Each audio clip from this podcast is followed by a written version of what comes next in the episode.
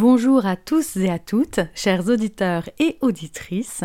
Je suis Eva Tapiero et je suis ravie de vous accueillir pour écouter Autrice, le podcast.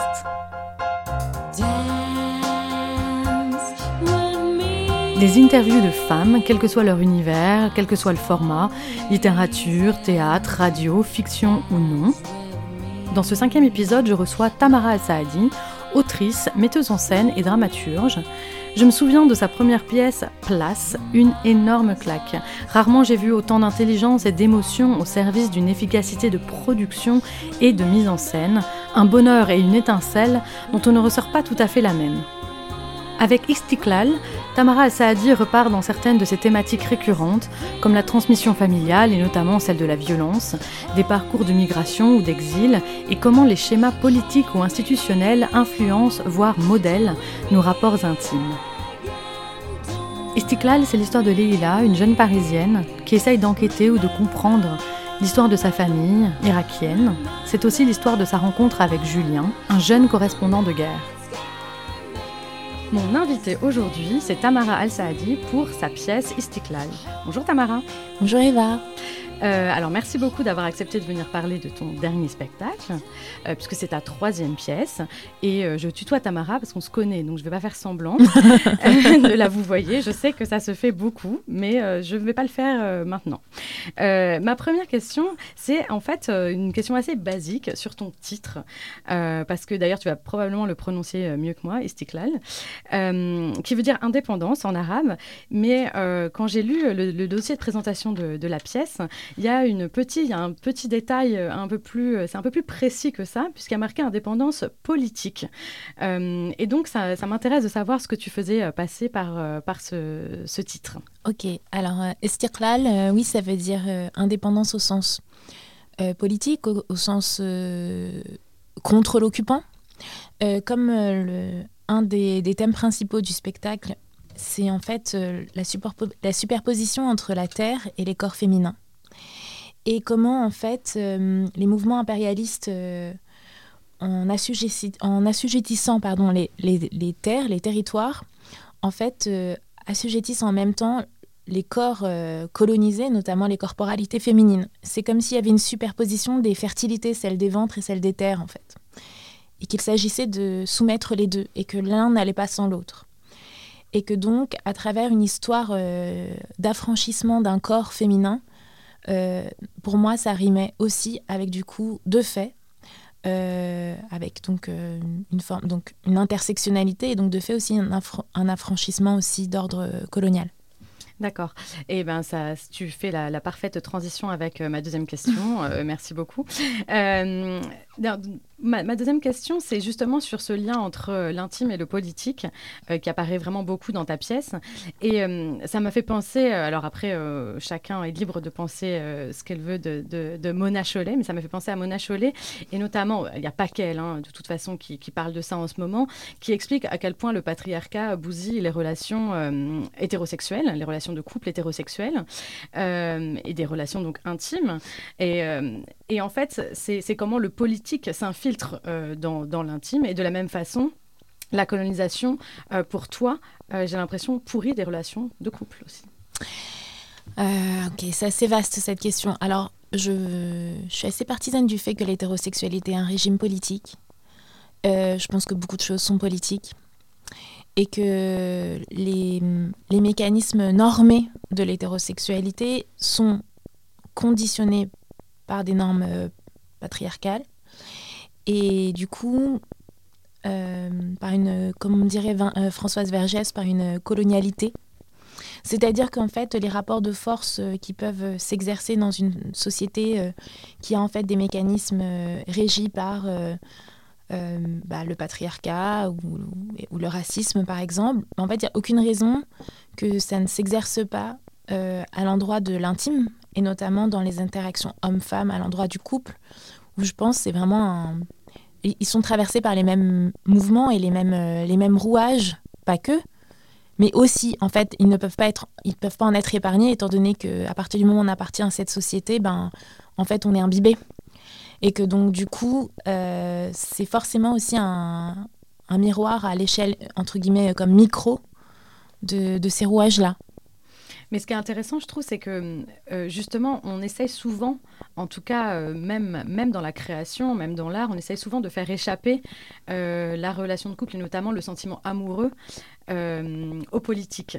Comme s'il n'y avait que un sentiment, une émotion et que c'était un peu au-dessus du reste. Alors qu'on ne peut pas vraiment s'en échapper. Alors ça c'est, ça, c'est hyper intéressant parce que, en fait, moi, je pense que justement, ce concept de l'amour est patriarcal.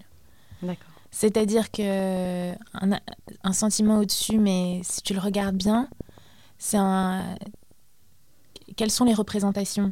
Euh, C'est-à-dire euh, dans les romans, dans les contes, dans les films. Mais si tu regardes bien, c'est ce sentiment euh, soi-disant comment dire sacré au-dessus de tout. Si tu le regardes, en tout cas, dans, sur ces supports, la plupart du temps, euh, le côté un peu envolé de la chose, il a bon dos, tu vois. Donc, euh, je, crois que c'est un, peu comme un mythe euh, qui fait un peu diversion pour pas regarder où se jouent les rapports de force. Je dis pas que l'amour n'existe pas, au contraire.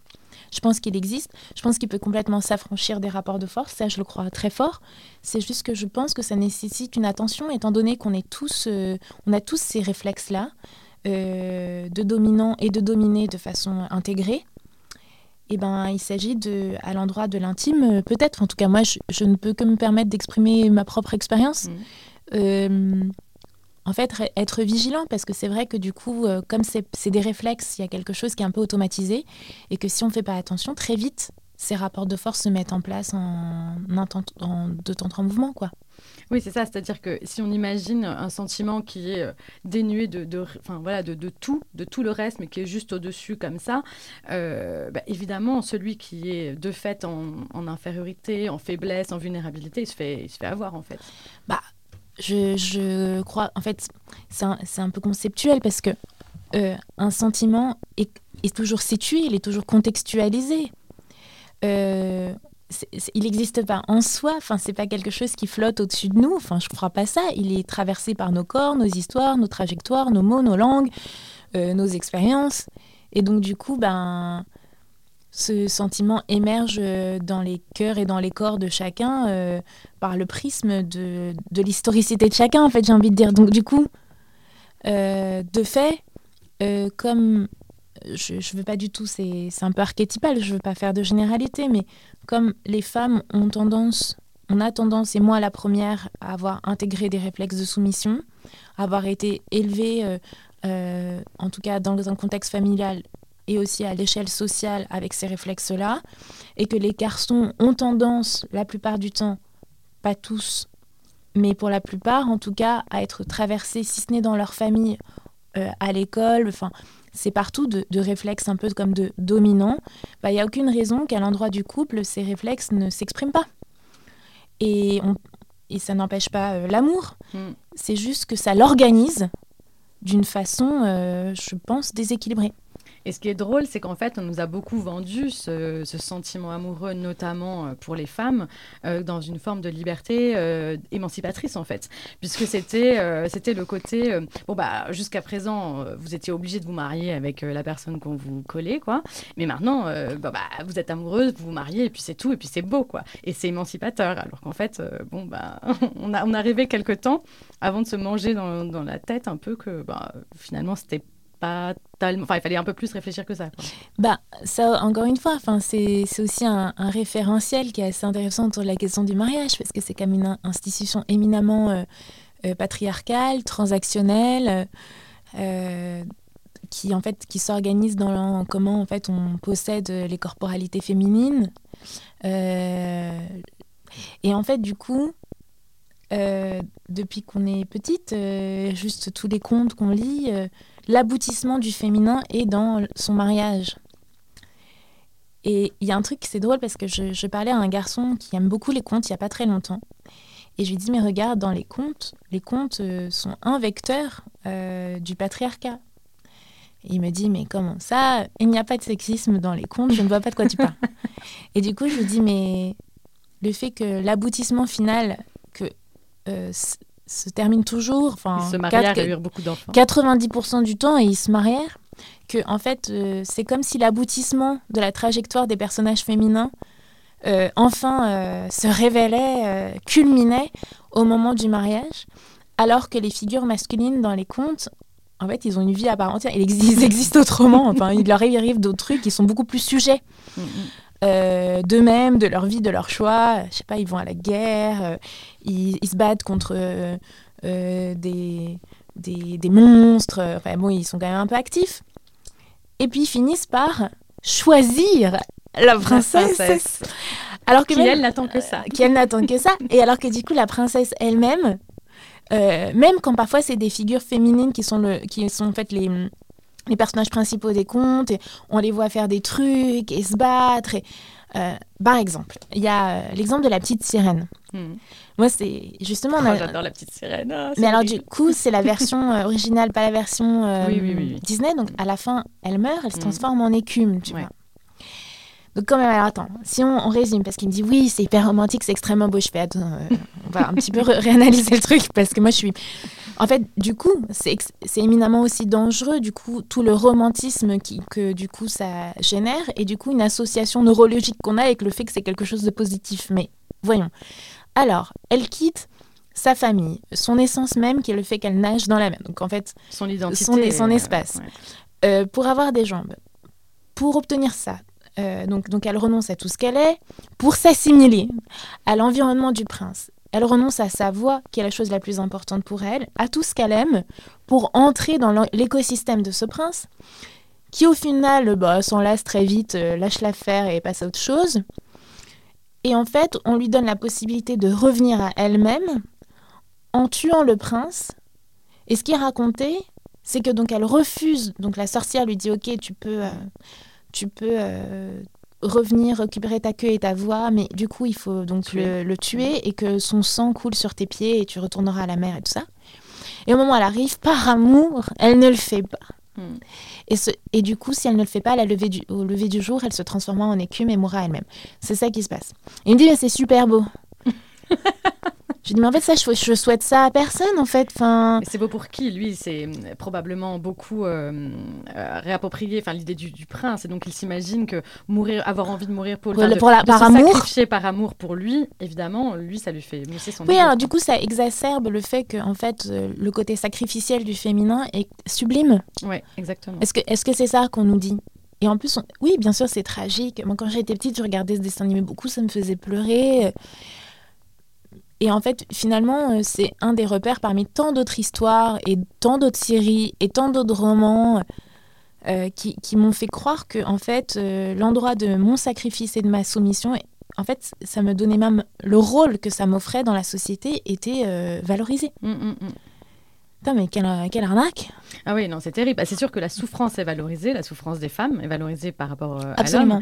Et en effet, ce qui est drôle, c'est que toute la dramaturgie, même si on pense qu'en termes de création, toute la dramaturgie des personnages féminins tourne autour de euh, je suis malheureuse parce que je suis sans homme, euh, comment faire pour trouver un homme, enfin j'en ai trouvé un, et voilà quoi. Et d'ailleurs, ça s'arrête là, parce qu'en fait, on sait bien que pour le coup, une fois qu'elle a trouvé que. Absolument. rien, et sans parler du fait que, là, je reviens au fait que l'hétérosexualité est un régime politique, puisque l'homosexualité mm. et enfin, tout le reste n'existe pas. Inexistant. Mm. C'est-à-dire que ton le sentiment amoureux dans un autre contexte est prohibé. Mm, tout à fait. Oui, non, non, c'est sûr, effectivement. Et toi, d'ailleurs, dans, dans, donc dans la pièce, tu, tu donc toi, c'est un, une sorte de transmission intergénérationnelle euh, euh, de, de, la violence, en fait, de la violence sur les corps et sur l'esprit, euh, justement, des, des femmes. Euh, moi, ça m'a intéressé euh, la façon dont tu abordais cette transmission intergénérationnelle des violences, parce que donc c'est quatre, euh, c'est une lignée de, quatre femmes. et comment toi, tu, comment toi, as travaillé pour que dans ta pièce, on ressente ça, on ressente le fait que, d'une certaine manière, est-ce, enfin, est-ce que toi, tu, penses ça déjà? Est-ce que tu penses que il y, a, des choses qui se, qui se transmettent dans les corps sans même que ça soit raconté? Oui, je pense. Euh, je pense ça très fort. Euh, je pense que déjà parce qu'en fait, euh, l'imaginaire collectif et l'inconscient collectif en fait impactent nos choix, nos sensations, nos impressions. donc déjà, il y a une constellation de choses dans l'écosystème social dans lequel on vit qui sont pas forcément nommées, mais qui sont de fait intégrées ou normalisées, qui font que ça impacte nos corps. ça. Après, à l'échelle familiale, oui, c'est une, une, conviction que j'ai dans le fait que bah, hum, je travaille beaucoup sur euh, l'autofiction, c'est-à-dire que j'utilise ma propre matière pour raconter après des histoires que je fictionnalise. Mais c'est une expérience que moi-même j'ai ressentie du fait que, par exemple, il y, a, hum, il y a des maladies qui se transmettent, il y a quelque chose qui est hyper, euh, qui est hyper euh, énigmatique, par exemple, autour de la question de l'endométriose. En fait, alors bien sûr, il y a des explications tout à fait scientifiques et rationnelles, mais quand même, ça m'a interpellée cette histoire que c'est quand même souvent héréditaire, mm. euh, que c'est très lié à la maternité. Euh, et qu'en fait, bah, cet endroit de, c'est souvent des questions, des problèmes qui peuvent être euh, gynécologiques qui s'articulent comme ça à l'endroit même de, du, du, centre féminin, quoi. Et on voit en fait comme des déterminements communs d'une femme à l'autre sur une même génération. Et ça m'a questionné. Je ne donne pas une réponse dans ça. Hmm. Je, je propose une hypothèse et que par ailleurs, je vois bien que des réflexes intégrés de soumission que j'ai par rapport à certaines situations, ma mère les a eus, ma grand-mère les a eus, euh, sa mère euh, les a eus et que ça, bah, en fait, c'est un héritage. Euh, c'est un héritage de rapport à la violence et à la domination. On n'a pas eu besoin de me le dire, j'ai intériorisé euh, très vite enfant que ben, mon corps euh, était euh, à disposition, que ce soit dans le labeur, dans, dans le foyer, mmh. mais aussi sexuellement, sans que jamais personne ne me l'ait transmis. Mmh, mmh. Et donc, il est impacté de cette mémoire-là, quoi. Et c'est hum, et en fait, forcément, euh, moi, en tant que euh, femme arabe, ben, comme je le disais, c'est impacté par des questions intersectionnelles parce que je cumule deux minorités et que donc du coup, euh, cette double minorité a impacté les lignées féminines de ma famille étant donné qu'elles ont été sujettes à la présence coloniale. Oui, en fait, dans, dans, ta pièce, tu racontes euh, beaucoup donc les violences euh, faites aux femmes, au corps euh, et au psychique féminin.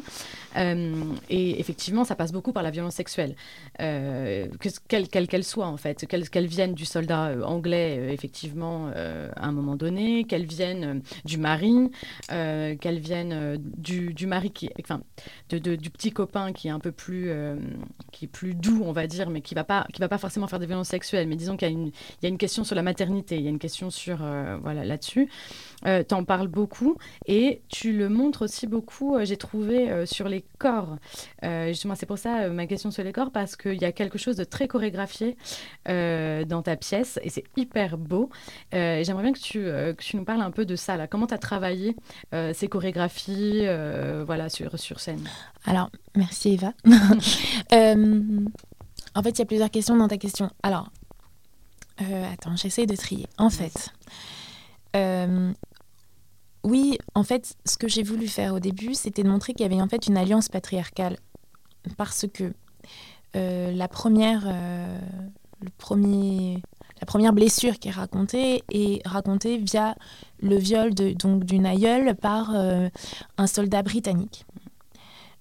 puis comment on gère la grossesse de cette jeune fille et là, la violence qui s'exerce sur elle est un mariage forcé, euh, et puis le silence qui, euh, qui induit, le secret, du coup la présence du métissage en fait dans la lignée.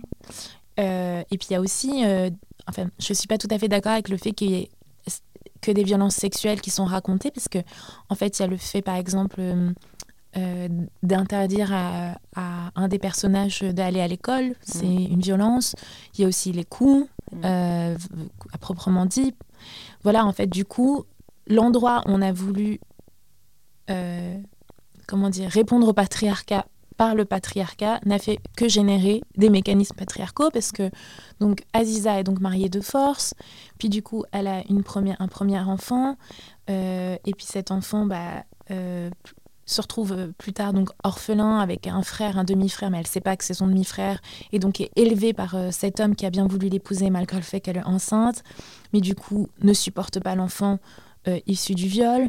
donc bat l'enfant, l'empêche de grandir.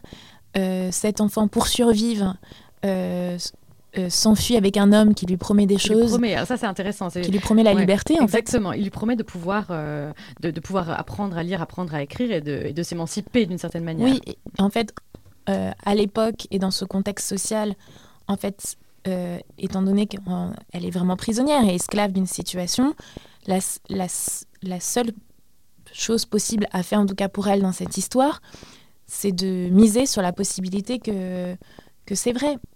Donc elle croit à ça, et là elle se retrouve à nouveau dans un contexte qui est abusif, parce qu'en fait du coup il y a un chantage sur le fait que finalement sa liberté a un prix, euh, voilà, jusqu'à le féminicide, etc. Bon, en fait, euh, euh, ça, donc c'est raconté donc par des actions, des narrations, etc. c'est raconté par le fait que oui, le corps féminin, il y a cette actrice sur le plateau, donc la présence féminine est réelle sur le plateau. Il y a le fait que c'est des silhouettes aussi qui, sont, qui ont été beaucoup pensées aussi avec la costumière, etc. Donc ça, c'est très présent. Il y a leur corps à un moment donné qui est dénudé, mais pas dénudé totalement parce que c'était aussi mhm. un choix de ma part. Euh, l'endroit des chorégraphies en fait a été utilisé pour, euh, pour la photo. En fait, c'est comme il n'y a pas de photo dans le spectacle, mais que euh, Julien donc aspire à être photographe de guerre. Et puis à un moment donné, il, était question de ces photos. J'ai voulu traiter la photo par la danse. Et donc, de fait, euh, en fait, la chorégraphe avec qui j'ai travaillé, euh, Sonia Alcadir, on a travaillé avec un corpus de photos, notamment les, photos de Anne Pack, qui est une journaliste, une photo-reporter qui a vécu dix ans à Bethléem. Euh, donc, c'est surtout sur le conflit palestinien. Et en fait, qui a eu la gentillesse, parce que c'est une photographe que je respecte énormément, qui est extrêmement éthique avec le terrain avec lequel elle travaille, m'a confié son matériel photographique pour qu'on puisse construire les chorégraphies en question qui ont été qui ont été dansées, quoi. Donc de fait, on voit des corps de femmes qui dansent, parce que la plupart donc, des danseurs et danseuses sont des, donc en fait surtout des comédiennes. Euh, mais c'est pas. Ah si, il y a un moment donné, la danse est utilisée pour euh, les, les, violences physiques. Mm. Quand elle est frappée, euh, quand effectivement, quand May est, est, frappée pour la première fois, son agresseur n'existe pas. Ses coups sont, sont pris en charge que par une chorégraphie dansée. Mais voilà. Donc c'est aussi un déploiement en fait de représentation du féminin de par le fait qu'elles sont sur scène aussi mm, quoi. Mm, mm.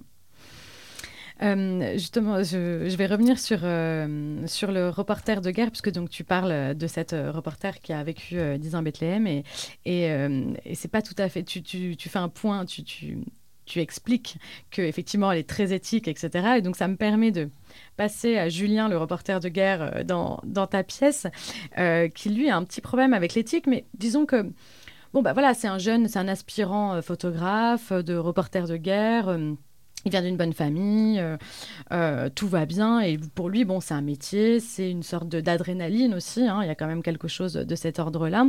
C'est pas l'éthique qui l'étouffe et à la fois, c'est pas non plus un monstre. Enfin voilà, c'est juste qu'il a pas tellement réfléchi à ce qu'il fabriquait euh, et, et, il part la, fleur au fusil. Et alors cette cette figure du reporter de guerre qu'on a effectivement, qu'ici on, on, met un peu sur un piédestal, il y a quand même un truc de figure héroïque, euh, etc. Donc il prend un peu cher, euh, il est un peu ridicule aussi. Euh, et puis il y a, mais il évolue. il y a deux moments, moi j'ai eu l'impression, hein, qui, qui, qui, sont un peu des choses qui le font avancer dans sa réflexion de pourquoi il fait ça, quel est l'intérêt, voilà. Outre une scène juste magique d'humour où genre vraiment moi j'étais, je ne pouvais plus m'arrêter de rire au moment où il a le prix, un prix du mince au Bayou Calvados, ouais, c'est ça. C'était vraiment magique magnifique, magnifique, parce qu'à ce moment-là, en fait, il commence à réaliser qu'il fait un peu euh, n'importe quoi. Euh, donc c'est très en décalage. Mais oui, voilà, il y a deux moments. Il y a le moment où il est obligé de s'extirper euh, donc il est en Irak, il est en reportage photo. bon, on rappelle que sa, conjointe est, irakienne, alors par sa mère, elle est née en France, mais elle est irakienne par sa mère.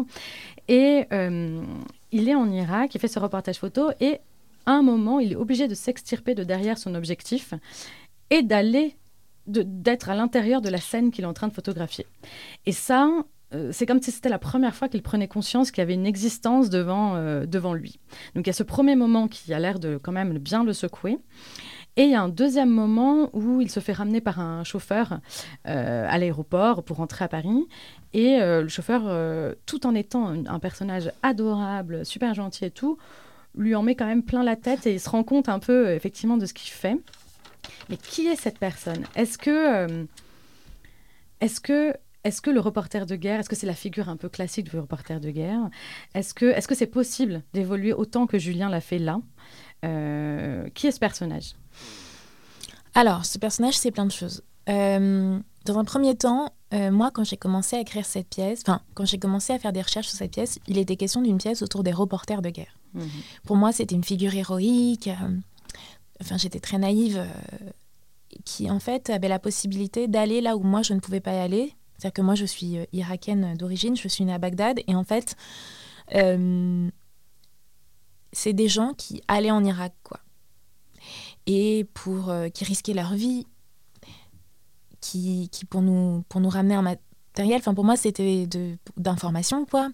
Et pour moi, c'était vraiment euh, euh, l'icône de l'altruisme, quoi. Et puis du coup, j'ai fait beaucoup, beaucoup, beaucoup d'entretiens avec des reporters et des photographes de guerre. j'ai même moi-même travaillé pour une fondation de reporters de guerre dans le cadre de mes études. Et en fait, euh, ben, la figure qui en ressortait était beaucoup plus ambiguë.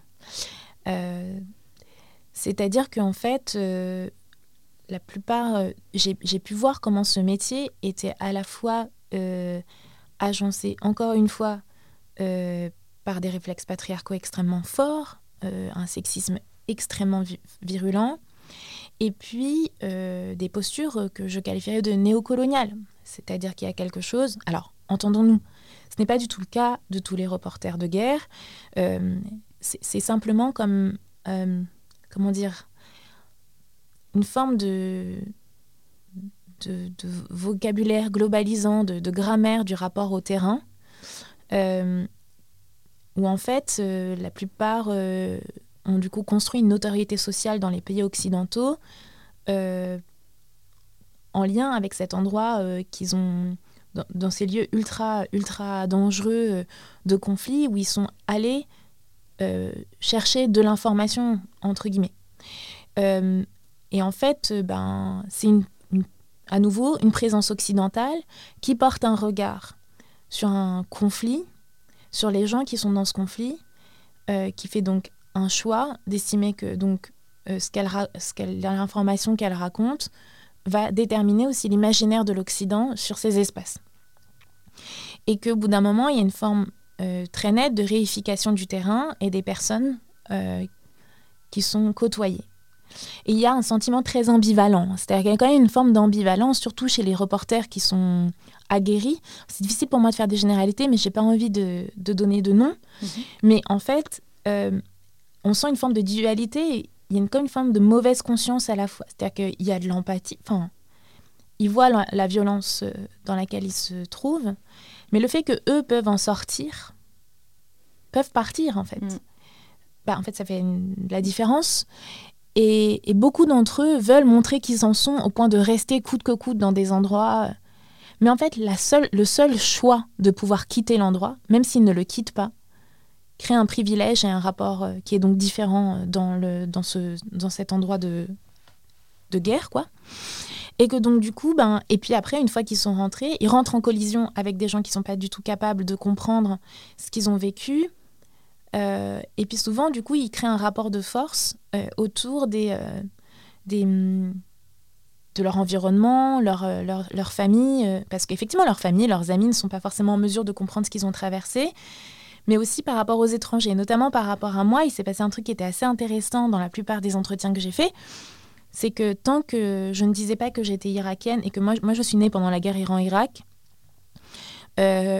en fait, il y avait quelque chose de vraiment une posture de sachant où il, me méprisait pas mal. Enfin, souvent, euh, j'ai eu des, des, postures vraiment de je vais t'expliquer la vie, de toute façon, tu n'es pas capable de comprendre. Donc, je veux bien te servir la, la soupe parce que tu es mignonne et que mon pote m'a dit qu'il fallait que je te parle, mais en vrai, euh, je vais te bullshiter. Mmh. Et à partir du moment où je dit que je suis irakienne et qu'en fait je suis née à Bagdad et qu'en fait c'est pas juste. Euh, d'un coup, il y a un truc qui se modifie souvent comme si tout d'un coup je devenais plus légitime. et c'était drôle, c'était quelque chose vraiment qui switch, qui est un peu plus perturbé.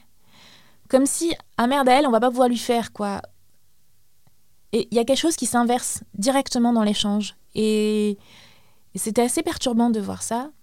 Et puis aussi, bah, effectivement, euh, tellement de fois j'ai entendu, que ce soit, mais même on peut entendre dans tous les entretiens des grandes figures de reporters de guerre française. Euh, euh, encore une fois, il y a des, émissions sur France Culture, il y en a plein, où le mot aventurier mmh. revient tellement de fois. Bah, c'est l'aventure, c'est l'aventure et tout.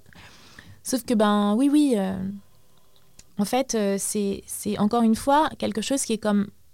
C'est normal. C'est normal d'aller faire ça. C'est normal de donner son avis. C'est normal de s'exprimer. Et c'est pour ça, quand tu dis, ben, en fait, Julien, l'éthique, ça l'étouffe pas. Mais en fait, c'est pas que ça l'étouffe pas, c'est que la question n'a jamais été posée.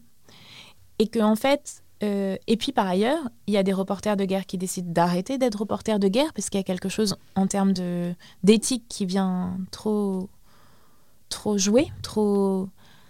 Enfin, tout d'un coup, ils, commencent à percevoir qu'il y a quelque chose qui sonne faux dans leur rapport, en tout cas, euh, aux, objets photographiés, ce qu'ils appellent les mhm. objets photographiés, c'est-à-dire les personnes qui photographient les situations de parfois d'extrême violence ou quoi, et que donc au bout d'un moment, il y, a un truc qui marche plus, quoi. Il y a un truc qui, qui rentre en, collision dans, dans voilà.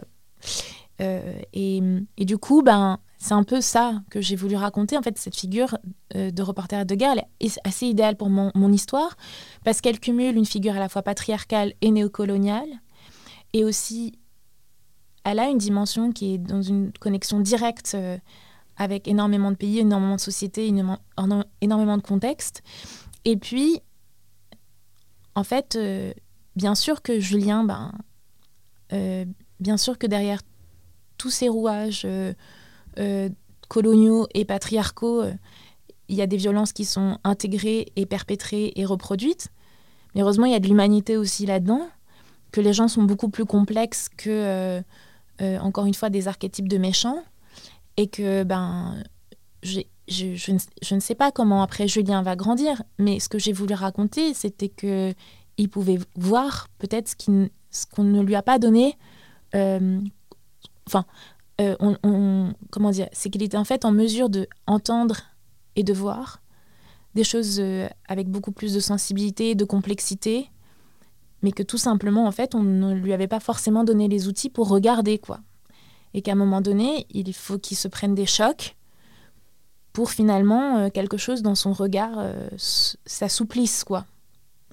Et en fait c'est plus ça que j'ai voulu raconter à travers la figure de Julien, c'est que Julien ben, c'est à la fois un miroir de Leïla, il lui permet en fait, elle le rencontre pour se poser les bonnes questions à elle. Et en même temps, j'ai voulu raconter aussi bah, que la masculinité était tout aussi complexe que la féminité, qu'elle était tout aussi euh, victime à un autre endroit euh, de ces rouages qui sont dévastateurs et qui hiérarchisent le monde dans lequel on vit, mais que, que les gens euh, sont capables d'entendre en fait. Voilà. Oui, capable d'évoluer. C'est ça qui est, c'est ça qui est assez chouette avec avec Julien, effectivement, comme personnage ambivalent. Après, on se demande, moi en tout cas, je me suis demandé avec ce qu'il avait ensuite comme conscience de certaine manière, de quelle façon il pouvait euh, continuer euh, à, exercer son métier, en fait. Ça, c'est vrai que je me suis posé la question et je me suis dit, évidemment, il y a les reporters de guerre qui sont euh, éthiques, etc., il y en a, et donc fatalement, c'est possible de le faire. Mais je me suis vraiment, moi, ça m'a posé cette question, comment? Je me suis dit, comment, comment on fait, quoi? Bah, En fait, là, c'est là où je pense que l'art, en tout cas, les médiums artistiques, pour moi, et c'est ça qui m'intéresse, sont faits pour ouvrir des questions et pas donner des réponses je suis quand même très précautionneuse, j'ai été très précautionneuse en tout cas dans le déploiement de cette pièce, dans le fait que j'ai voulu exposer des endroits d'interrogation ou des nœuds, mais qu'en fait il n'y a pas de réponse qui est donnée sur qu'est-ce qu'il faudrait faire, qu'est-ce qui est pas bien ou bien. J'ai raconté Julien, j'ai essayé de traduire Julien. De traduire Julien à un moment donné, un endroit de sa vie, un endroit de questionnement. Lui-même se dit qu'est-ce que c'est être un homme, tout ça. Puis à un moment donné, il lui arrive ça dans sa vie, puis il y a quelque chose qui bouge en lui, on ne sait pas exactement quoi. Qu'est-ce qu'il va en faire? Je ne sais pas. Hmm. Et c'est pareil pour Leïla aussi. Oui, bah, Leïla, en effet, euh, elle est aussi perdue d'ailleurs. Hein. Euh, mais alors moi, ce qui m'a frappé avec, euh, avec son personnage, c'est qu'elle est beaucoup plus sincère en fait. C'est-à-dire que moi, c'est comme ça que je l'ai ressenti. C'est-à-dire qu'ils sont perdus tous les deux, mais elle, elle est sincère parce qu'elle s'interroge en fait. Elle fait face à ses doutes Et et, ces doutes, et, même elle fait face aux doutes des autres. C'est-à-dire que c'est elle qui va euh, questionner sa mère, c'est elle qui va questionner Julien, c'est elle qui... Euh, bah alors parfois, on se, on se dit, voilà, il y a y a-t-il une, une légitimité à forcer en fait ses parents à venir chercher comme ça des choses qu'ils veulent pas nous donner? Mais en attendant, elle, elle est, elle est, elle est, elle est brute de décoffrage, elle est sans filtre, elle est là, genre elle va, elle va chercher ça. Et, et je me suis demandé, Qu'est-ce qui lui donne cette force que Julien n'a pas pour moi euh, Qu'il découvre, qu'il peut-être qu'il va avoir, peut-être qu'il va réussir à, construire. Mais qu'est-ce qui lui donne la force d'accepter sa vulnérabilité? Elle, tu veux dire eh ben, en fait, euh, deux choses. Moi, je suis pas sûre qu'elle soit moins sincère que Julien. Je pense mhm. simplement qu'ils sont juste construits. Euh, plus sincères, tu euh, plus sincères que Julien. Je mhm. pense simplement qu'en en fait, ils sont construits différemment. Mhm. C'est-à-dire que là encore, euh, bah, moi, je, ça peut être très basique comme réponse que je peux te donner. C'est qu'en tant que femme, on est beaucoup plus élevé à, être, euh, à assumer nos émotions. Parce que, comme soi-disant, c'est un marqueur de faiblesse. Euh, donc, du coup, ben, en fait, le fait de les assumer, de les exprimer, et donc du fait de. Avec toutes les questions et tous les doutes qu'elle chérit, en fait, de visibiliser les endroits d'interrogation, on n'estime pas que c'est problématique pour nous. Euh, je fais des, encore une fois, je fais des généralités, mais je veux dire dans le sens où, en gros, c'est les tendances générales. Oui, d'éducation. D'éducation, tout ça. Euh, alors que les garçons, aussi, encore une fois, dans une tendance générale, sont plus élevés à s'asseoir sur leurs ressentis, sur leur sensibilité, sur leur émotionnel, et surtout le fait d'exprimer la peur, le doute est problématique. Euh, donc du coup, en fait, en fait, ils, ils, sont le fruit tous les deux de ça. Mais ça ne veut pas dire que Julien, il doute pas ou qu'il se pose pas de questions mais comment ils racontent tout ça? Bah, Effectivement, ils ont deux langages différents pour raconter ça. Euh, et puis c'est surtout que moi, bah, je me suis focalisée aussi sur, euh, euh, sur la famille, la lignée de Leila, parce que c'est aussi le propos du spectacle, mmh. que en tant que femme, je me suis sentie beaucoup plus légitime aussi de parler à un endroit plus intime, à l'endroit de la féminité, en fait parce que je suis une femme et que j'estime que j'ai deux, trois euh, clés, surtout pour ce personnage-là. Mais en fait, euh, euh, voilà, je, Déjà, je ne crois pas que d'ailleurs, parce qu'elle elle, veut bien accepter une montrer une vulnérabilité, qu'elle est forcément plus vulnérable que Julien. Mm. Ça, je crois pas une seconde, par exemple. Non, justement, c'est sa force. Je crois. Mm. Et en fait, bon, c'est des expressions. Et en fait, à un moment donné, Julien, il, il, exprime sa vulnérabilité à sa façon aussi. Mais c'est un sacré apprentissage de devoir euh, renoncer à la carapace qu'on nous a appris à, à dresser, quoi. Mm. Euh, voilà. Euh, donc dans le, dans le traumatisme et dans tous les traumas euh, que, tu, que tu montres euh, dans, dans, la pièce, il y a un truc qui prend une grande place, qui est le silence. Et donc ça, ça, tourne pas mal autour de ça. Il y a pas mal de, de, personnages qui en, qui en discutent, et notamment Leila, qui, se, voilà, encore une fois, qui, qui a envie de secouer sa mère parce que elle, veut des réponses. Elle veut des réponses. elle lui pose plein de questions. Sa mère botte en touche, elle ironise. Quand elle lui demande, bon voilà, comment, comment ta mère est morte, c'est parce qu'elle mangeait pas assez. voilà. Il y a vraiment un truc, euh, voilà, elle, part vraiment à côté. Euh, elle chante, elle danse. Euh, et puis c'est un personnage, la, mère de Leila, qui est, qui est comme ça. Quand on, si on la voit juste comme ça, on se dit oh là là, une force de la vie. Elle est pleine de joie, elle est pleine de trucs. Alors que bon, c'est bien plus complexe que ça. comment on travaille dans l'écriture, dans la mise en scène, pour montrer ce qui n'existe pas? Waouh, quelle belle question. Mais en fait, moi, alors moi, je pense que le théâtre permet de visibiliser l'invisible. Je, c'est ce qui me, je fais du théâtre pour ça. Euh, donc, je me pose cette question à chaque fois que je traite un projet. Euh, moi, la question du silence, pour moi, elle est venue aussi s'imposer parce que, pareil, c'est-à-dire que je, j'ai beaucoup interrogé euh, des membres de ma famille sur des questions qui semblaient être tabous et j'ai jamais obtenu de réponse. Et un jour, je me suis vue poser une, énième question à ma grand-mère et je l'ai vue m'entendre et elle me dit Mais mange, enfin, contourner. Et en fait, je me suis, je me suis aperçue à ce moment-là de la violence que j'exerçais sur elle. Et je me suis dit, mais en quoi mon droit à savoir serait donc plus légitime que son droit à se taire? C'est-à-dire qu'elle, elle se trimballe quand même les souvenirs d'un paquet de violences. Et moi, parce que j'ai des vapeurs existentielles, tout ça, je me dis, euh, mais on me doit, on me doit la vérité. Mais c'est d'ailleurs, c'est pas ma vérité, c'est la sienne, donc on va se calmer. Et puis finalement, elle, elle doit, si elle doit se taire, si elle veut se taire, je ne sais pas, mais en tout cas, ça lui appartient. Moi, la seule chose que je peux faire, c'est que si ce silence à un moment donné est trop douloureux pour elle, je ne peux que créer le contexte de disponibilité pour lui permettre de parler, mais sans doute pas en la triturant parce que moi j'ai besoin d'aller mieux, que en fait je, vais faire en sorte que les choses aillent bien dans un sens ou dans l'autre. Donc du coup, tout d'un coup en fait ça m'a surgi très fort parce qu'en plus ça aussi c'est encore très valorisé cette figure de la jeunesse qui veut savoir, qui doit savoir, à qui on doit des choses. En fait on doit rien du tout elle, elle se trimballe son histoire, moi je me trimballe les silences et puis je me construis avec. elle, elle se construit, elle s'est construite comme elle a pu. Donc euh, elle n'est pas responsable de ça. Les seuls responsables, c'est les personnes qui l'ont violentée, en fait. Euh, les silences que je porte, ils en sont responsables autant que les histoires et la mémoire qu'elle elle se porte. Et en fait, c'est tout. Enfin, donc du coup, je me suis rendu compte que je ne m'en prenais pas à la bonne personne. Euh, et que donc du coup, ben, j'ai un petit peu voulu rendre hommage à ça parce que finalement, la mère de Layla ne parlera donc jamais à Layla, ne lui racontera rien. Mais euh, la pièce de théâtre me permet de montrer euh, ce qu'elle ne raconte pas. Donc, c'est des fragments d'histoire de la mienne, d'autres femmes. Et avec ces fragments, j'ai reconstitué des récits. Et donc, euh, c'est ces récits que je, je donne à voir comme des récits témoins de ce qui est peut-être pas dit où il y a des bouts, de vérité, de réalité, puis d'autres que j'ai dû que j'ai inventé mmh. euh, pour euh, créer une cohérence. Euh, et donc là, bah, j'ai le procédé de concrètement pour répondre à ta question, c'est que le, il y a des histoires du passé qui du coup coexistent avec le présent dans la pièce. C'est un sacré puzzle, mon affaire, où en fait le passé et le présent coexistent. Il y a la présence de fantômes, parce qu'en fait c'est donc euh, beaucoup de, il y a trois grands-mères et un grand-oncle de euh, Leïla qui se baladent dans sa vie. En fait, euh, il y a de ces présences fantomatiques, voilà, qui sont qui sont présentes et qui en fait agissent les choix sensoriels de de Leïla, qui la guident même vers Julien, parce que en fait ce qui est raconté dans la pièce, ce que je me suis raconté, c'est que ces fantômes ont besoin que Leïla rencontre Julien pour qu'elles comprennent et réparent ce qu'elles n'ont pas pu euh, réparer de leur vivant.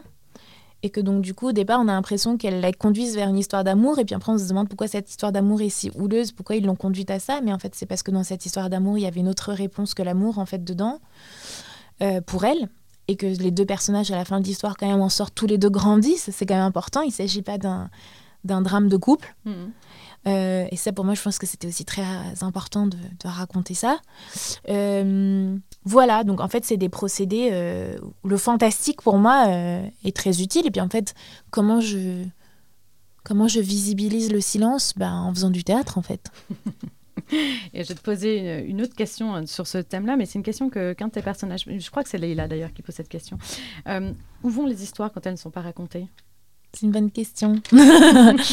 et où elles vont les histoires quand elles ne sont pas racontées ben, Elles sont autour de nous, elles sont dans nos corps, elles sont dans les mots, elles sont dans les contes, euh, elles sont dans la grande histoire, elles sont dans une maison euh, oubliée quelque part, euh, elles sont dans des odeurs qui nous sont familières alors qu'on ne les connaît pas. voilà, et puis bah, dans mon cas, elles sont dans mon théâtre. Euh, la langue tient une grande place dans, ton, dans, bah, ta pièce. Euh, notamment, euh, donc tout le, spectacle est bilingue, français-arabe. Euh, tu commences en français, d'ailleurs la pièce commence en français et elle se termine euh, en arabe, mais aussi parce qu'elle commence avec Julien et qu'elle se termine euh, avec Leïla. C'est un petit. et il y a aussi beaucoup de, il y a beaucoup de musique, un énorme travail sur le, sur le son, sur la musique. et puis il y a ma chanson préférée de la vie qui passe dedans. Et je peux dire que quand j'ai entendu les deux premières notes, j'étais là. Warda. Mais non, incroyable, ok, génial. Donc j'étais à fond. Euh, comment tu as travaillé ça? Euh, C'était quoi l'univers que tu avais envie de, donner? Ou, voilà, Comment tu travailles avec les sons? Comment tu travailles? Parce qu'il y a un travail de sonore, de langue, euh, de musique, c'est très, très riche. Bah, en fait, ça, ça existe en fait finalement dans mes trois spectacles. Bah, je travaille avec Fabio Meschini, mon créateur musique son, qui, qui a l'intelligence de comprendre parfois ce que je n'arrive même pas à nommer. Mmh. Euh, bah, je pense que les textures sonores euh, sont comment dire, d'un, autre panel de ressentis et que pour moi le son c'est pas de c'est pas du coloriage en fait, c'est c'est un contrepoint. Euh, ça vient dire ce que les mots peuvent pas dire, comme la danse en fait. Euh, c'est-à-dire que c'est un autre moyen de raconter ce que les mots sont pas capables de raconter. Alors après, il y a aussi un truc qui est assez important, c'est qu'en fait, euh, je suis très attachée à la culture populaire. J'ai grandi avec ça. ça existe très fort dans mon imaginaire. je trouve que c'est un terreau de, liens sociaux qui est assez super. Et en fait, bah, la musique dans la culture populaire, enfin que ce soit dans Place euh, où on entend Maria Carey ou en fait finalement dans dans il y a NTM, mais il y a effectivement aussi Warda, qui fait aussi beaucoup partie de la culture populaire moyen-orientale. Et ben en fait, ces, musiques font société en fait. Elles, elles créent du commun. Et, hum, et en fait, euh, c'est toujours très réjouissant pour moi de voir comment euh, bah, certaines personnes sont bah, exactement la réaction que tu as eue, d'être de, de, content d'entendre une chanson qui est très référencée, mmh.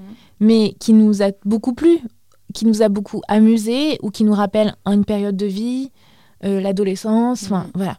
Donc les, les, chansons, la culture populaire charrie quand même une mémoire et des histoires euh, très forte, quoi. Et puis après, il y a euh, la présence des voix.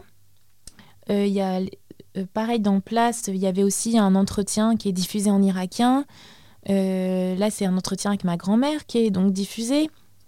C'était important pour moi de faire entendre des voix qui m'ont permis d'écrire cette histoire et puis aussi de faire entendre, par exemple, le dialecte irakien. Euh, tout simplement parce que il y a le dialecte, il y a de l'arabe classique et du libanais sur scène, mais il n'y a pas d'irakien parce que je sais pas d'acteurs qui peuvent parler l'irakien. Or, c'était quand même très important de faire aussi entendre ce dialecte au regard du propos. Euh, voilà. C'est drôle sur, euh, sur les chansons populaires, justement, Warda. Ou... Et c'est marrant parce que tu, tu rencontres. En fait, ce quand tu dis vecteur d'autre chose, c'est vrai, ce qui est drôle, c'est le côté de l'audience aussi, du public. Parce que, effectivement, d'un coup, tu te rends compte tout de suite qui est là ou qui n'est pas là. C'est-à-dire que tu as des parties absolument. du public qui est vraiment genre, euh, wow, Warda et tout. Puis tu en as d'autres, ça n'évoque absolument rien. Et c'est vrai que c'est drôle parce que tu sens tout de suite hein, ça dans la salle. Et il y a aussi quelque chose, c'est que ce, que je me, ce dont je me rends compte aussi et qui n'est pas sans faire jaser, hein, mm. c'est qu'en fait, j'amène beaucoup de choses qui inversent les endroits de privilège dans le public. Mm. C'est-à-dire que comme il y a de l'arabe, et parfois il y a de l'arabe qui n'est pas traduit, mm. bah, il y a les arabophones qui tout d'un coup, pour une fois, sont dans un endroit de privilège que les autres, euh, dans lequel les autres ne sont pas. Euh, que bah, le fait d'amener de la, de, la, de la, musique qui est issue de culture populaire, bah, parfois, euh, si c'est des références de hip-hop par exemple, eh ben, les ados qui sont là euh, sont hyper contents ou morts de rire alors que les adultes sont un peu crispés. Je généralise, mais ça arrive parfois. Euh, quand je parle, par exemple, euh, je parle souvent de Dragon Ball Z dans mes spectacles. Bah, c'est vraiment les trentenaires qui ont été élevés par le Club Dorothée, qui sont amusés par ça, alors que soit les nouvelles générations ils connaissent, ils sont très contents de reconnaître, soit les générations d'avant ne comprennent pas. En fait, tout d'un coup, il y a comme des îlots Hmm. de, de, de, personnes qui, dans ces références-là, sont généralement peu valorisées et qui, d'un coup, à l'endroit de, de, spectateurs qui sont, euh, sentent qu'ils ont une info que les autres n'ont pas, et leur donnent une petite longueur d'avance. Euh, voilà, et c'est très petit, hein, c'est minime. C'est pas l'idée, c'est pas que ce soit excluant. C'est juste que je me dis que sur les scènes de théâtre subventionnées, euh, c'est aussi des espaces de représentation qui sont pour moi encore une fois, politiques et importants, qui sont le miroir de, la société dans laquelle je vis, et que la société dans laquelle je vis n'est pas qu'une société euh, d'une classe bourgeoise blanche et masculine. Euh, il y a une. Euh, je ne sais pas si tu es, hum, comédienne, il y en a euh, qui, qui, sont chanteuses également, parce que si tu as fait attention à ça, parce qu'il y a notamment un moment chanté, c'est Bada Yatatama, qui est, qui est chanté par plusieurs, par plusieurs comédiennes. Je ne sais pas si tu fais spécialement attention à ça ou s'il se trouve qu'en plus elles ont une voix merveilleuse. Bah, en fait, comme j'écris pour des comédiens et des comédiennes, ben, du coup. je savais que Marie Lula allait pouvoir me la, me la sortir, ma chanson. Oui, oui, et j'adore ça. J'aime beaucoup le chant a cappella sur mm. scène. Je crois que c'est euh, ça crée vraiment, encore une fois, ça crée d'autres sensations, quoi. Alors, deux dernières questions.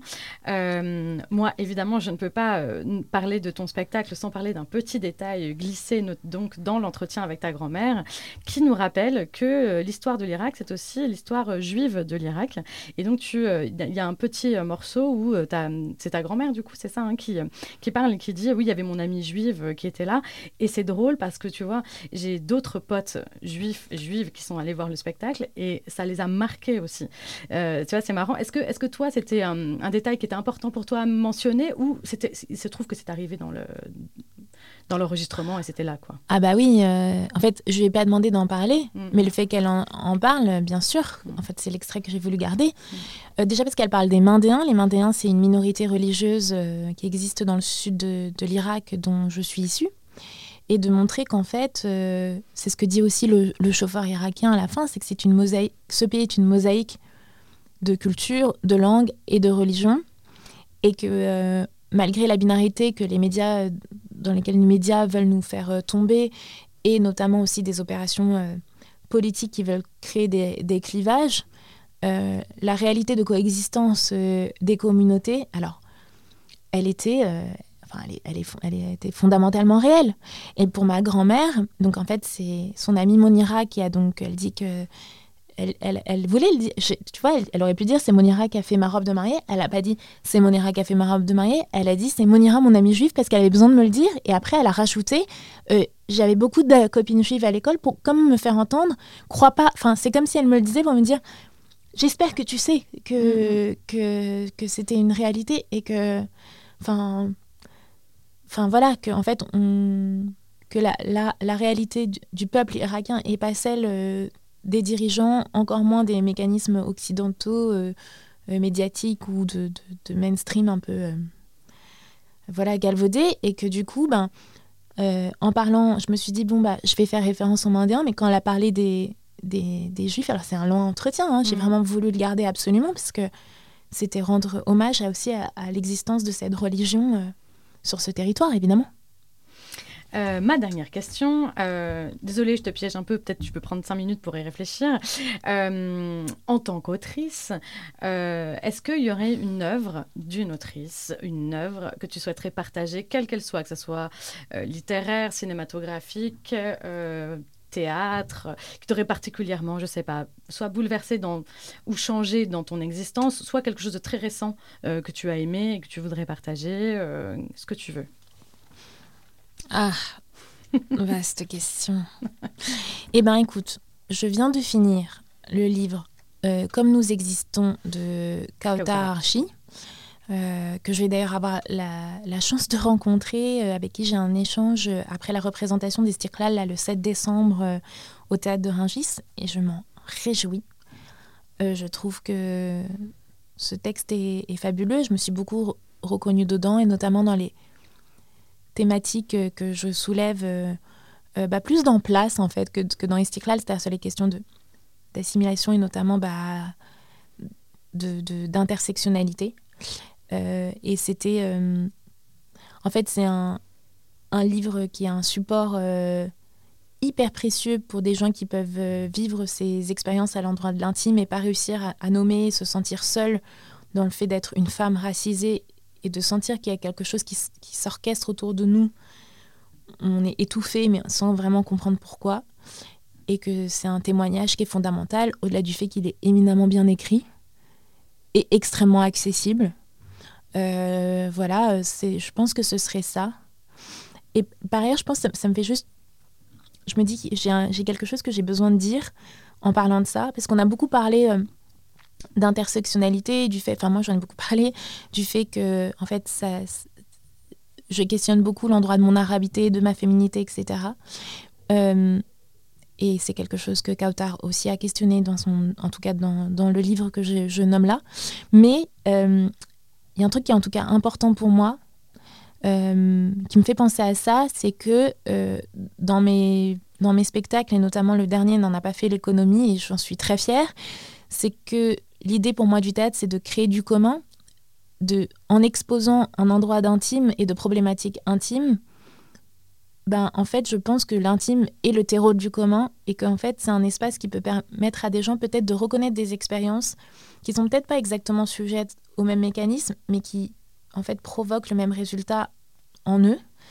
Et que donc, du coup, le fait que, par exemple, des hommes euh, qui semblent très différents de moi, euh, euh, totalement français, me disent Je me suis totalement reconnue dans ton travail, merci d'avoir exprimé ça ou des, femmes qui n'ont pas du tout les mêmes trajectoires que moi. En tout cas, euh, le fait que j'ai pu offrir une surface de projection dans laquelle, au-delà du fait que des personnes qui sont rarement euh, représentées sur, euh, sur scène sont représentées et que c'est un espace d'identification pour des personnes qui trouvent rarement une identification dans cet espace-là, ben, en fait, les autres aussi se reconnaissent. Et ça, j'en suis particulièrement fière. Je comprends. Merci beaucoup, Tamara. Merci, Eva. L'épisode 5 d'Autrice est terminé. Si ce podcast vous a plu, n'hésitez pas à en parler autour de vous et à le partager. Et bien sûr, si vous avez des remarques, des observations, vous pouvez m'écrire sur Instagram, Autrice Podcast, ou sur podcastautrice.gmail.com. Ce podcast a été enregistré au studio La Poudre de la Cité Audacieuse.